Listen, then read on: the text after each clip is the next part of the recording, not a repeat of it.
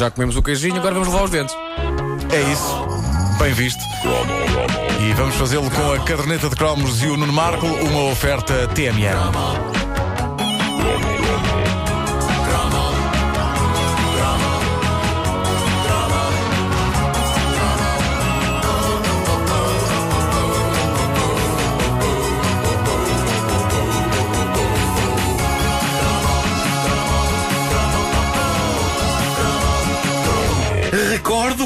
Saudade Uh, algumas míticas pastas de dentes que partiram para não mais voltar. Lembro-me que a grande pasta da minha infância, usada por toda a gente lá em casa, era a binaca. Ah. Chamava-se binaca.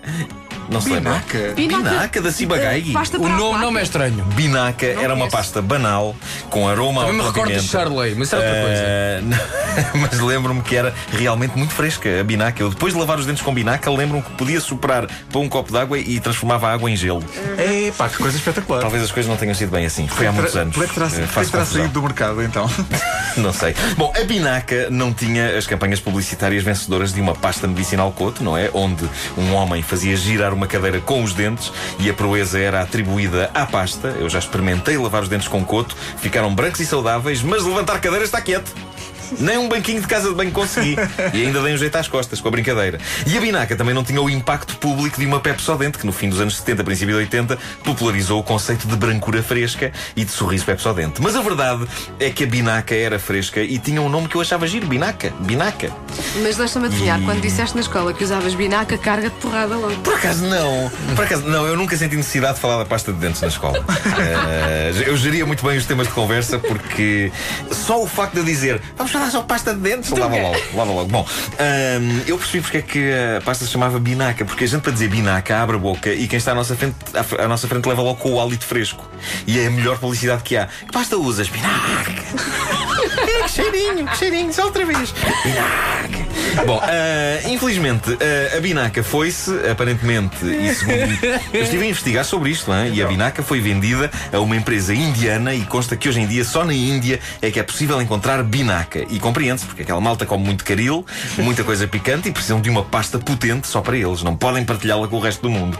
Mas, ah, enfim, estamos a falar de pastas de dentes para adultos. Depois havia as pastas infantis e, com a breca, eram deliciosas. Quando somos pequenos, lavar os dentes é uma aventura, sobretudo por causa da aura de perigo envolvida nas operações. Eu lembro-me dos adultos à minha volta e anos depois à volta da minha irmã dizendo coisas como não engulas, não engulas, quando chegava a altura de lavar os dentes. E isto era tramado, não só porque é difícil um ser humano não engolir eh, o que quer que seja, nem, nem, nem que seja um bocadinho minúsculo de dentífrico quando está a lavar os dentes, como ainda por cima, quando somos pequenos, temos direito a pastas de dentes que parecem gritar assim que lhes tiramos a tampa: engolme, engolme!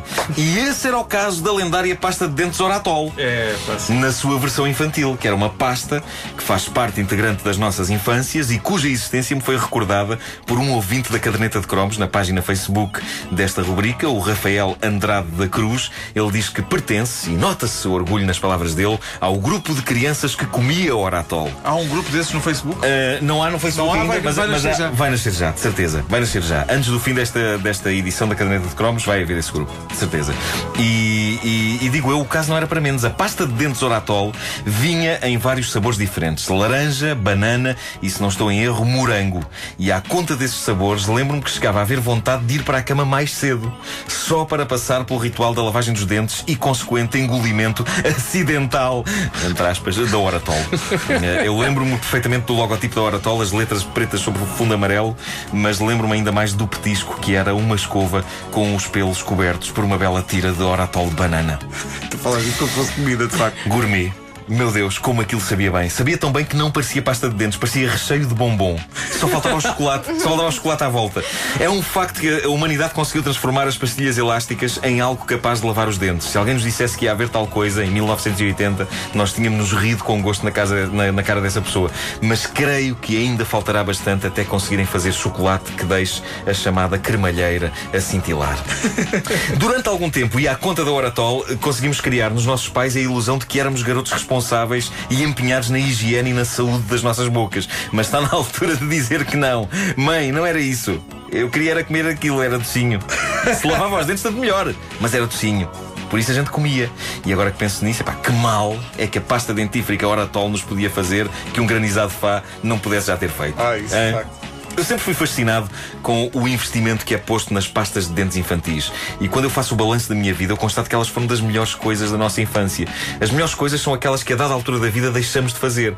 E precisamente porque as deixámos de fazer, por isso ficámos com a ideia de que eram coisas extraordinárias quando se calhar não eram. E eu prefiro pensar que lavar os dentes com pasta de sabor a morango era sublime. A verdade é que desde a minha infância não voltei a experimentar outras pastas que não as de adulto. Mas há muitas coisas da nossa infância que nós ainda podemos fazer hoje sem que as pessoas nos olhem de lado. Sei lá, um adulto pode comer um fizz à vontade, por exemplo, pode andar de calções se quiser. Mas lavar os dentes com pasta infantil Sim, é um estranho. bocado- é um bocado estranho. É estranho.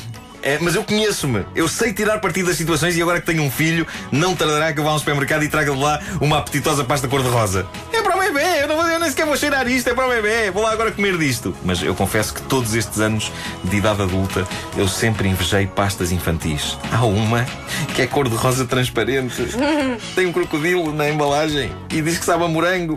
Vou comprar isso, compro também um pacote de tostas, chego a casa, tenho lanche garantido. E sabes o melhor? Agora já podes engolir. Já? Estas pastas novas para os bebés são feitas para que se possam engolir. Então vais sem lá dar fazer aquilo, com aquilo na algibeira e. Pensava que ia comer aquilo tudo. Eu num dia mando uma dessas coisas abaixo. Ah, só um boca... é engolir um bocadinho. ok, não, ok. é não é comer. à Não é comer. Mas isso de não usar pastas de dentes infantis é verdade, porque eu lembro que pá, há uns valentes anos a Colgate fez uma pasta para crianças onde aquela parte de onde sai a pasta tinha forma de estrela. É verdade. Então quando punhas as- a pasta na escova, era na forma de estrela. Só que eu já, já era demasiado adulto para usar aquilo, mas a vontade! À vontade, porque é que não podemos? A estrela é aquilo ainda usa. Ele usa, ele secretamente usa. Ele, ele está a dizer, tipo, ah, eu sou adulto, que queria tanto usar, mas não. Com certeza que lá no, na- lá no armário tem, tem, tem, a, tem a pasta do Shrek. A caderneta de cromos é uma oferta TMN disponível em podcast em radiocomercial.clix.pt e também no iTunes.